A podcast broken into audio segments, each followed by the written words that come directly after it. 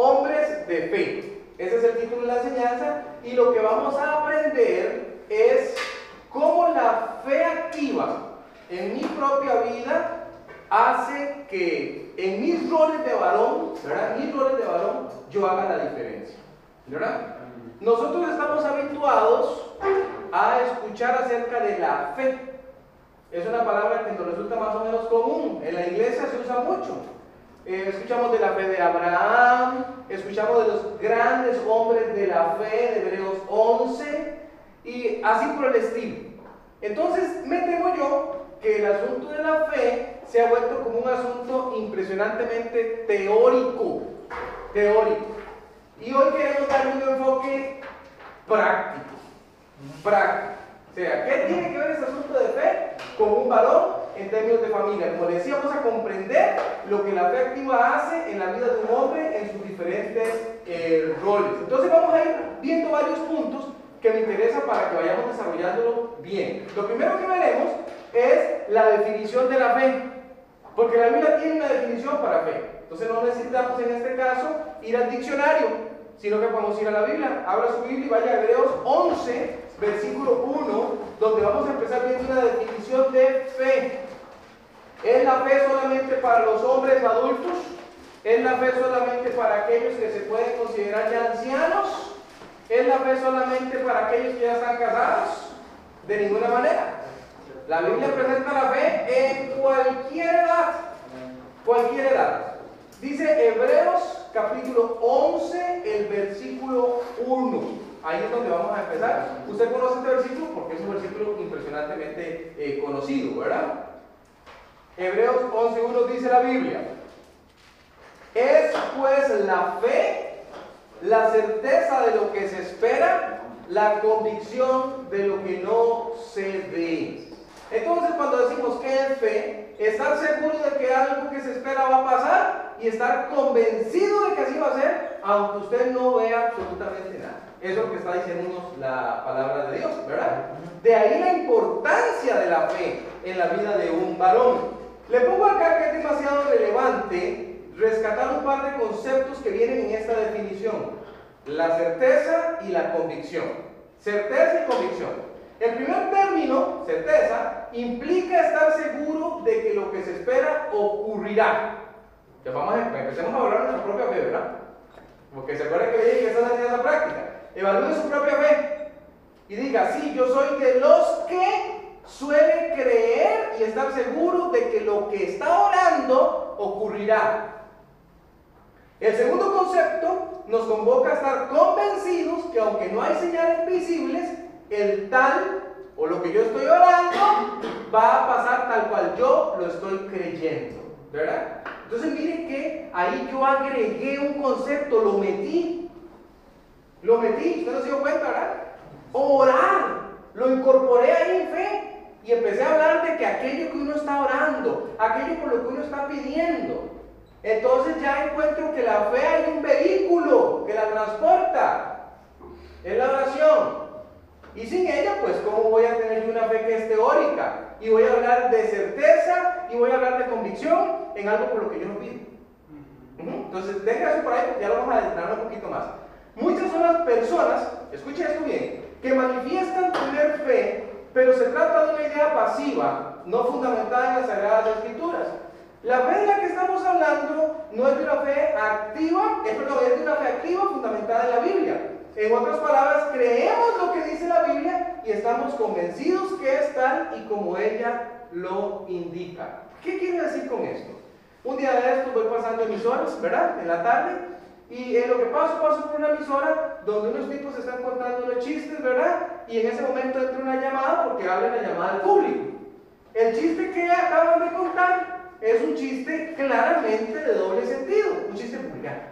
Pero lo que me llamó la atención, lo que voy pasando, es que alguien llamó y les dijo que Dios les bendiga. Dijo la persona del otro lado, ¿verdad? Y las personas de este lado dijeron, amén. ¿Qué le parece? Ah, entonces, padre, usted se puede confundir. Y usted puede decir, ah, mira, qué buenos cristianos. Porque usted se deja guiar por las palabras, por la jerga que están utilizando. No, eso no tiene nada que ver. No tiene nada que ver. La fe tiene que ver con que usted ha creído en una persona. Esa persona es Jesús. Y usted lo hizo parte de su vida. Y a partir de ahí empieza, por decirlo de alguna manera, su carrera de fe. ¿Verdad? Ahí donde comienza. La Biblia dice en Romanos 10, 17, usted conoce este versículo. Así que la fe es por el oír y el oír por la palabra de Dios. ¿Ve? Entonces no hay tal cosa como una fe que está sostenida de la nada. Por lo menos la fe bíblica, ¿verdad? Todos estamos hablando de fe bíblica. Usted, por ejemplo, puede tener fe en que la selección va a ganar. ¿Qué sostiene su fe? Eso es otro asunto, ¿verdad? Entonces puede tener esa fe. Pero aquí estamos hablando de la fe bíblica que se deposita en alguien. Ese alguien, ya lo vamos a conocer ahorita, ese alguien es Jesús. Y lo que estamos diciendo en este momento es que proviene de la Biblia, de ahí donde se alimenta. De esta forma podemos decir que la carrera de la fe empieza por el oír la palabra de Dios y se continúa alimentando por el mismo medio. De ahí que la Biblia nos diga que la forma de vida del justo dice que aquella persona que ha sido justificada por la sangre de Jesús se caracteriza su forma de vida por la fe. Romanos 1.17. Vaya ya, este sí quiero que vaya. Romanos 1.17. La forma de vida de aquel que ha creído en Jesús se caracteriza por la fe. Vamos a ver, eso es lo que nos dice Romanos 1.17. Después de que el 16 nos habló del Evangelio y de que no hay por qué avergonzarse del poder que hay en el Evangelio, entonces nos dice esto que viene acá. Dice, porque en el Evangelio la justicia de Dios se revela por fe y para fe. Como está escrito, mas el justo por la fe vivirá. ¿Qué es lo que está tratando de darnos a entender la palabra de Dios allí? La palabra de Dios nos está diciendo que la carrera de la fe empieza con Jesús, continúa con Jesús, hasta llegar al final de los días con Jesús. Eso es la carrera de la fe. Muy desgraciadamente, es menester indicar que el mundo en el que vivimos de ninguna manera favorece la vida de fe, más bien es todo lo contrario.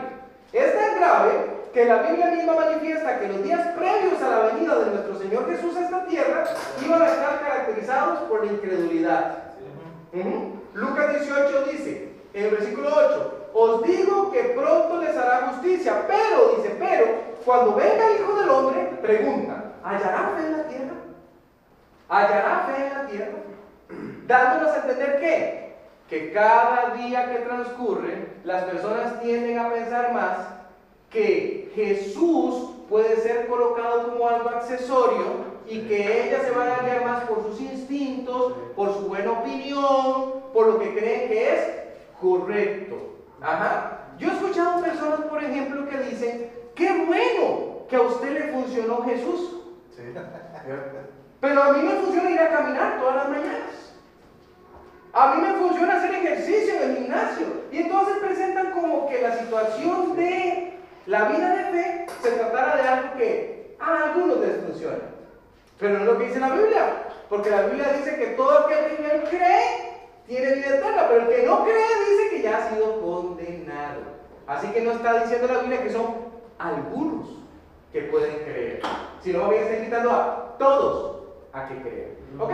Tengan en cuenta esas tres cositas que acabamos de ver para iniciar con lo que es la enseñanza. La definición de lo que es fe el papel de la Biblia en la fe y la forma de vida de aquel que va a seguir al Señor Jesús, que tiene que estar caracterizada por la fe.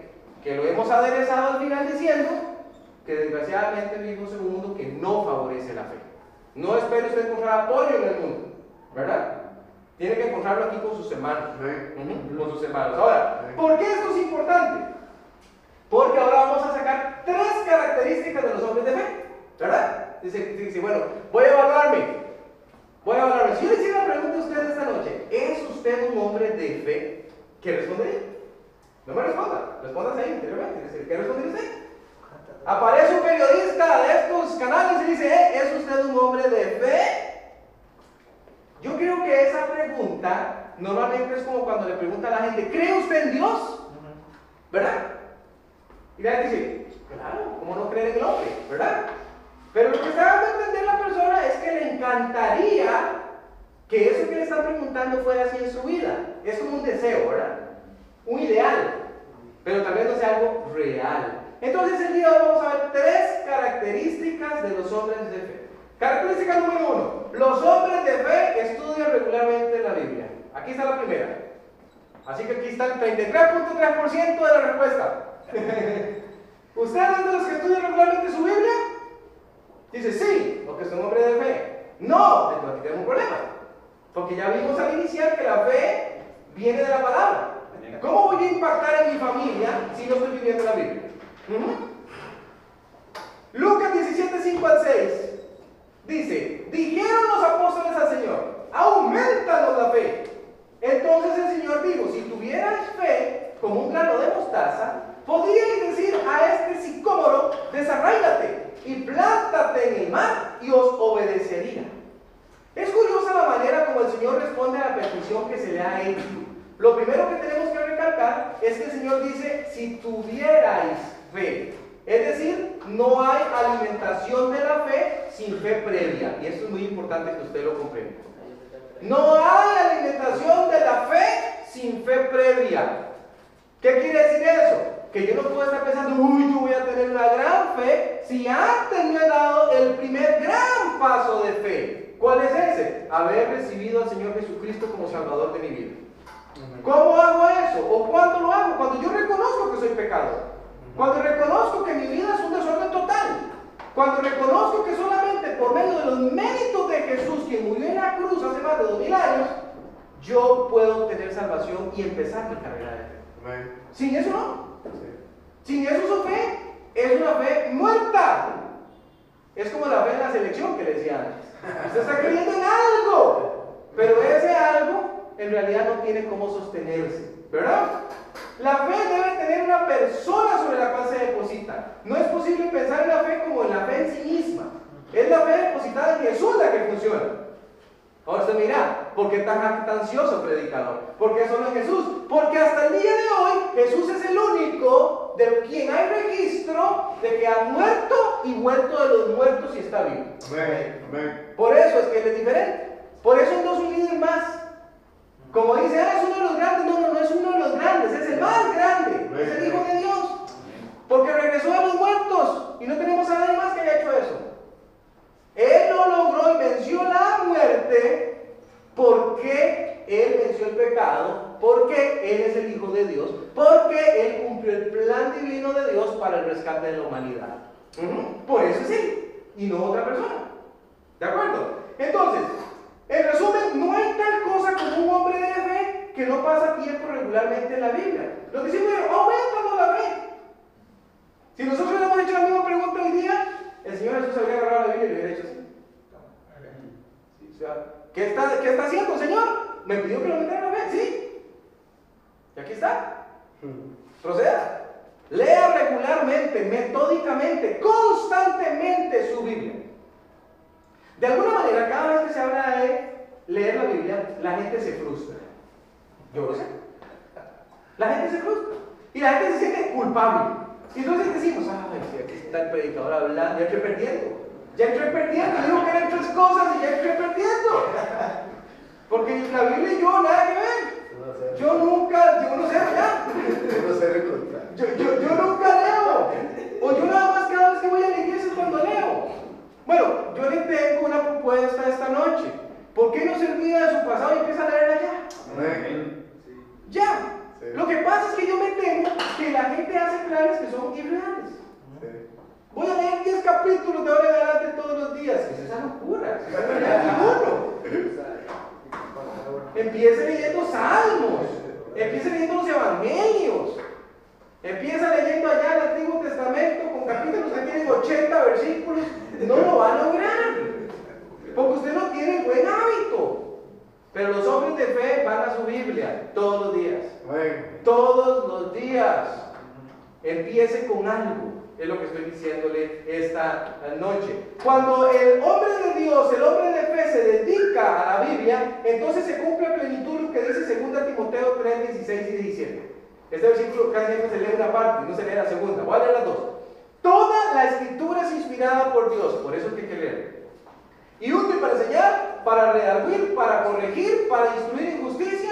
Aquí viene la segunda parte. A fin de que el hombre de Dios, usted y yo, sea perfecto, me interesa mucho esta última parte, enteramente preparado para toda buena obra.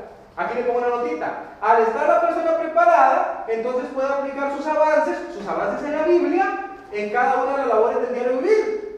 En el trabajo, en los estudios, como miembro de la iglesia, como papá, como esposo, como hijo, se van viendo los avances.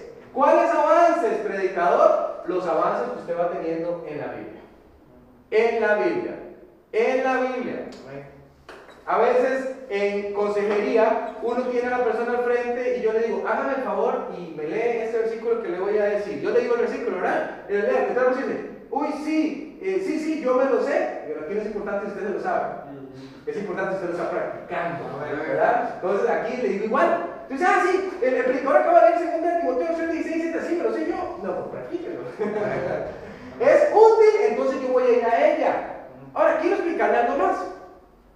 No espere que cuando usted va a la Biblia siempre tenga ganas de hacer. Eso es como un mito raro que alguien se le ocurrió decir. Que es así como, cada vez que usted va a leer la Biblia, si usted no la va a leer con una buena actitud, no la lea. ¿Quién dijo eso? ¿Acaso que usted en el trabajo le dicen, y si usted no va a leer con buena actitud, mejor ni venga? y el si no va a leer con buena actitud, ni venga a estudiar. ¿Verdad que no? No.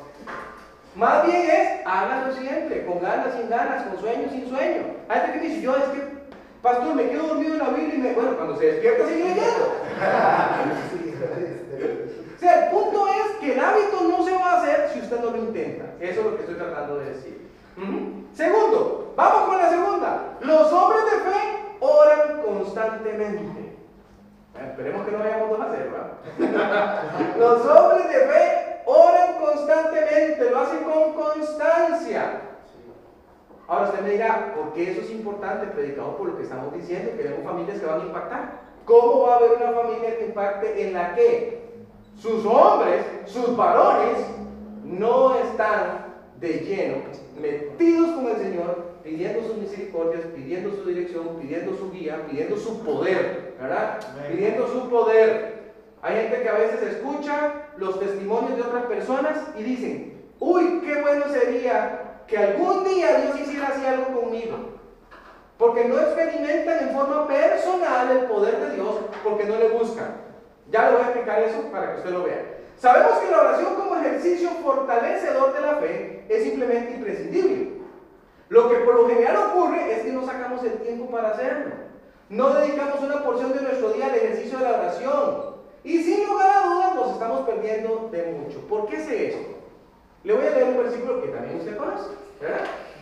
Porque yo sé que sí. El teléfono de Dios le dice en escuela dominical, ¿verdad? Jeremías 33, Clama a mí y yo te responderé. Y te enseñaré cosas grandes y ocultas que tú no conoces. Ahora sí, voy a, voy a leer ese versículo al revés. Para que usted vea algo interesante. No te enseñaré cosas grandes y ocultas que no conoces, ni te responderé porque nunca clamas a mí. ¿Mm? Esa es la realidad de muchos. Señor, ¿qué pasa conmigo? ¿Por qué no puedo avanzar?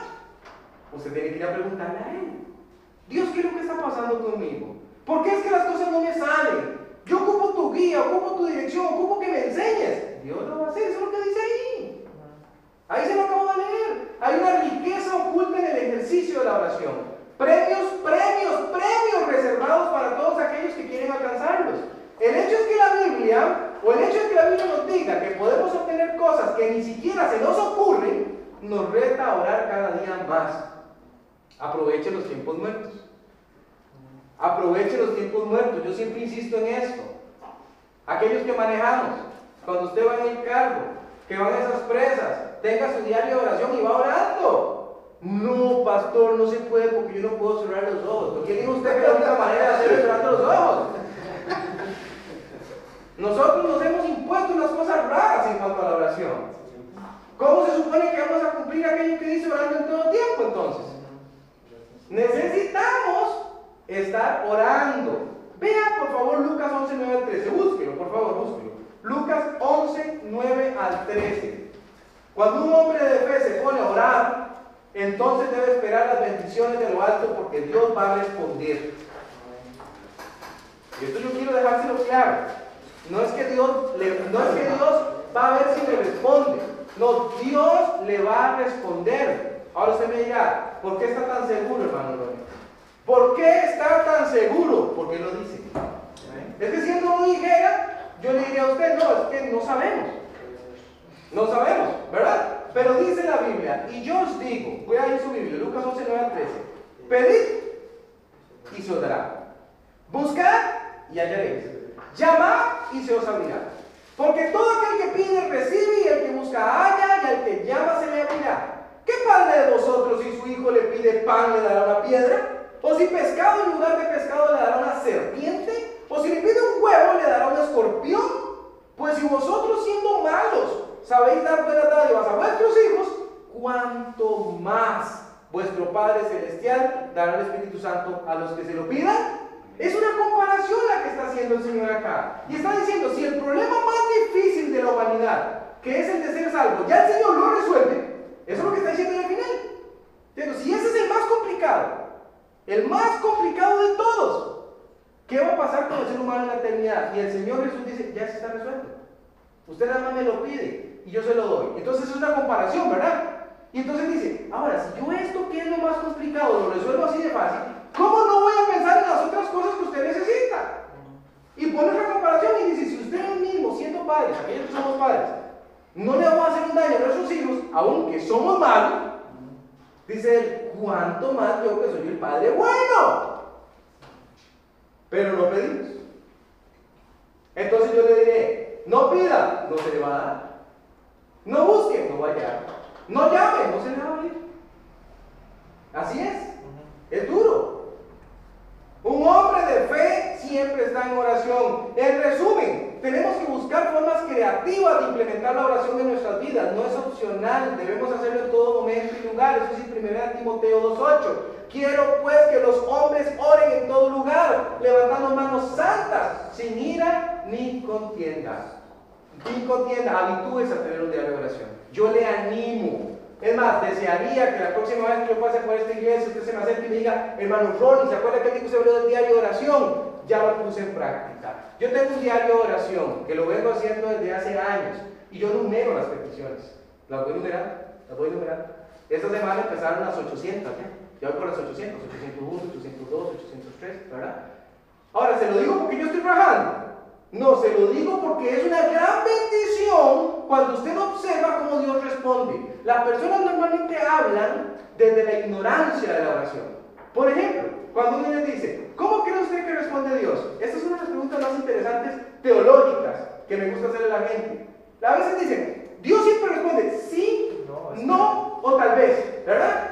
Y ese tal vez es como espere, dice alguna gente, como bueno, todavía no lo va a responder. Y siempre digo a la gente, muy bonito, muy bonito. Ahora cuénteme, en su vida personal, ¿cómo funciona el sí, no y el espere?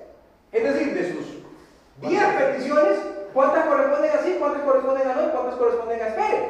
No saben decirlo. No saben decirlo. Pero usted cuando empieza a hacer un diario de acción descubre que no hay tal. Empieza a descubrir que Dios está cumpliendo su promesa que dice ahí y que de verdad cumple. Y usted empieza a experimentar, mira, me dijo que sí, me dijo que sí, me dijo que sí, me dijo que sí, me dijo que sí. Y empieza a ver que cuando usted se conecta con Dios, busca en su palabra que es lo que Él quiere y usted le pide de acuerdo a su voluntad, usted empieza a obtener respuestas de Dios. Pero usted tiene que experimentarlo, no le crea el predicador. Vaya ya con usted y a empezar hoy. Es más, voy a empezar hoy haciendo la listita, ¿verdad? De las que quiero. Y voy a empezar a ver, de hecho yo les pongo fecha. A cada una de las les pongo fecha. Porque me encanta ver después cómo Dios va resolviendo. A veces digo, Dios, qué rápido resolvió esto usted. A veces digo, Dios, ya está ya rotillo. Ayúdeme, ¿verdad? Ayúdeme. He orado veces hasta dos, tres años por una misma petición. Y Dios la ha completado. Dios es fiel. Pero espera que usted esté ahí. Pero usted tiene que estar. Y lo que estoy diciendo le haga el diario para que sea una forma visual, más ahora con los celulares. Yo tengo un diario virtual, o sea, no es un diario escrito. Así empecé, empecé con un escrito, pero ya ahora ya no, ya ahora te puedo hacerlo. Hay 10.000 aplicaciones. Ahora me puede preguntar y le digo cuándo soy yo, pero hay un. Tercero y último, los hombres de fe procuran con insistencia la santidad. Bueno, espero que no sea tercero, ¿verdad? Los hombres de fe procuran con insistencia la santidad. ¿Sabe que a mí me anima este versículo que le voy a leer en Santiago 5, 17 y 18? Escuchen. Elías, Elías era hombre sujeto a pasiones semejantes a las nuestras y oró fervientemente para que no lloviese y no llovió sobre la tierra por tres años y seis meses. Y otra vez oró y el cielo dio lluvia y la tierra produjo su fruto. Las pasiones que nosotros tenemos y contra las cuales batallamos no debe ser excusa para ir en busca de la santidad. Hay gente que dice, antes de yo vivir en santidad, primero voy a vencer esto y luego voy a vivir en santidad, que es esa contradicción. Lo que estoy diciendo es usted busca a Dios desde donde usted está. Amén. Usted dice, es que tengo problemas con tal pecado, es que tengo problemas con tal situación y, y no hay cómo acercarme a Dios. Lo contrario, empieza a acercarse a Dios y diga, no, Dios mío, o sea, ¿qué voy a hacer? Estoy con este problema a cuestas y tengo que ir a pedirte perdón y tengo que estar contigo todo el tiempo, porque si no, ¿cuándo lo va a vencer? Nunca. Nunca. Un muchacho me decía a mí, es que a mí me da mucha pena llegar a Dios y decirle que me vuelve a perdonar por lo mismo. Ese no es su problema. Ese no es su problema. Eso es el problema entero de Dios. Él es el que le dice a usted que venga y confiese. Y Él le va a limpiar y le va a restaurar, le va a levantar y le va a usar. No sé, Él dice eso. Entonces usted lo hace. Si se fue que puso las reglas, ¿acaso no son suyas? Entonces no espere o no, no, haga ese juego al revés, ¿verdad? Busco a Dios de donde estoy. ¿Dónde estoy? Lo que caracteriza al hombre de fe no es el hecho que nunca caiga. Escuche esto. Lo que caracteriza al hombre de fe no es el hecho que nunca caiga, sino que con el poder de Dios se levanta y persigue la santidad como un asunto prioritario en su diario vivir. Tenemos de parte del Señor un llamado claro que no podemos de ninguna manera obviar. No es una convocatoria muy solemne, quizá para algunos, pero lo es en realidad, y es deje la inmundicia de este mundo y empiece a elevarse a la santidad. Deje la inmundicia de este mundo y empiece a elevarse a la santidad. No es sencillo. No es sencillo. Yo le voy a decir cosas prácticas. Un muchacho me decía, Ronnie, y a ver si estoy tranquilo. Y pa, una foto en el Facebook de una amiguita y ya me metió en problemas. Lo sé así como honestidad, ¿verdad? A veces yo estoy tranquilo, Ronnie, estoy bien en los caminos del Señor y pa, una escena en la película. Y ya me metí en problemas. Claro, esa es la lucha de cada hombre. Era la lucha de Elías, el profeta del fuego. No va a ser la lucha suya y mía. Que tengamos que batallar contra pasiones humanas. Pero el Señor nos ayuda. Vea que le dije en busca de la santidad. Usted va en busca, usted va en busca todo el tiempo y dice, Dios, ayúdeme, ayúdeme. De hecho, usted dice, Señor, ayer no me fue muy bien en este asunto de la santidad. Ayer te fallé en esto, en esto, en esto, en esto, y te pido perdón. Levántame. Es lo que dice el salmista cuando dice que qué bienaventurado es el hombre que, a quien Dios no inculpa de pecado, ¿verdad? Pues no nos ha llamado Dios a inmundicia, sino a santificación, dice 1 Tesalonicenses 4.7. Somos llamados a santificación. Entonces, esto no es solamente un ejercicio del hombre de fe, solo porque no tenga nada que hacer. Es que el hombre de fe quiere cumplir eso. Y dice, no a la inmundicia, sí a la santificación. Debemos ser hombres que vamos a impactar. Los hombres que impactan, leen su Biblia, se ponen a orar y van en busca de la santidad. Así es como impactan. Grandes bendiciones están preparadas para todos aquellos hombres que se dedican a buscar la presencia de Dios en santidad. ¿Cómo lo sabe? Vamos a cerrar con este versículo. Salmo 24, 3 y 4. Vean qué lindo versículo. Ojalá que usted lo agarre como meta. En mi vida es una meta. 24, 3 y 4. Son dos preguntas y una respuesta. Salmo 24, 3 y 4. Dice la Biblia, ¿quién subirá al monte de Jehová? La primera pregunta. Segunda, ¿y quién estará en su lugar santo? Están pidiendo gente, ¿verdad? Están llevando gente. Te pregunta, ¿quién? ¿Quién qué? ¿Quién va a subir al monte? Dando a entender justamente como pasó con Moisés, ¿verdad? ¿Quién es el que va a elevarse? ¿Quién es el que va a buscar al Señor? ¿Quién va a tener intimidad con Él? ¿Quién va a andar cerquita de Él? Es lo que está preguntando, ¿verdad? Y la segunda dice, ¿quién estará en su lugar santo? ¿Quién va a estar allí? Orando, apartado, buscándole. Y dice el 4, el limpio de manos y puro de corazón. El que no ha lavado su alma cosas vanas, ni jurado con engaño. ¿Vio? Deje la vanidad de este mundo, que no vale la pena, ¿verdad? No vale la pena. En resumen, la fe debe caracterizar a los hombres de Dios, quienes viven estudiando la Biblia, orando con constancia y procurando con insistencia la santidad. Casi siempre nosotros pensamos que todos esos ejercicios que yo dije tienen que hacerlos el pastor. Dicen, sí, sí, sí, el pastor, usted está hablando ahí de las cosas que hacen los pastores. no, pero la Biblia dice que son los pastores. Pero yo que la invitación está abierta. Todos. Yo no sé qué papel juega usted en su familia. Pues que juega un papel en su familia, que tiene un rol. ¿Verdad? Uno es papá, otro es hijo. A veces los hijos que son cristianos, en una familia no cristiana, los papás los buscan para que dé consejos, por ejemplo, etc. Yo no sé el rol, pero sí sé que si usted practica y se convierte en hombre de fe, entonces habrá bendición, ¿verdad? Ahora nos sentamos retados.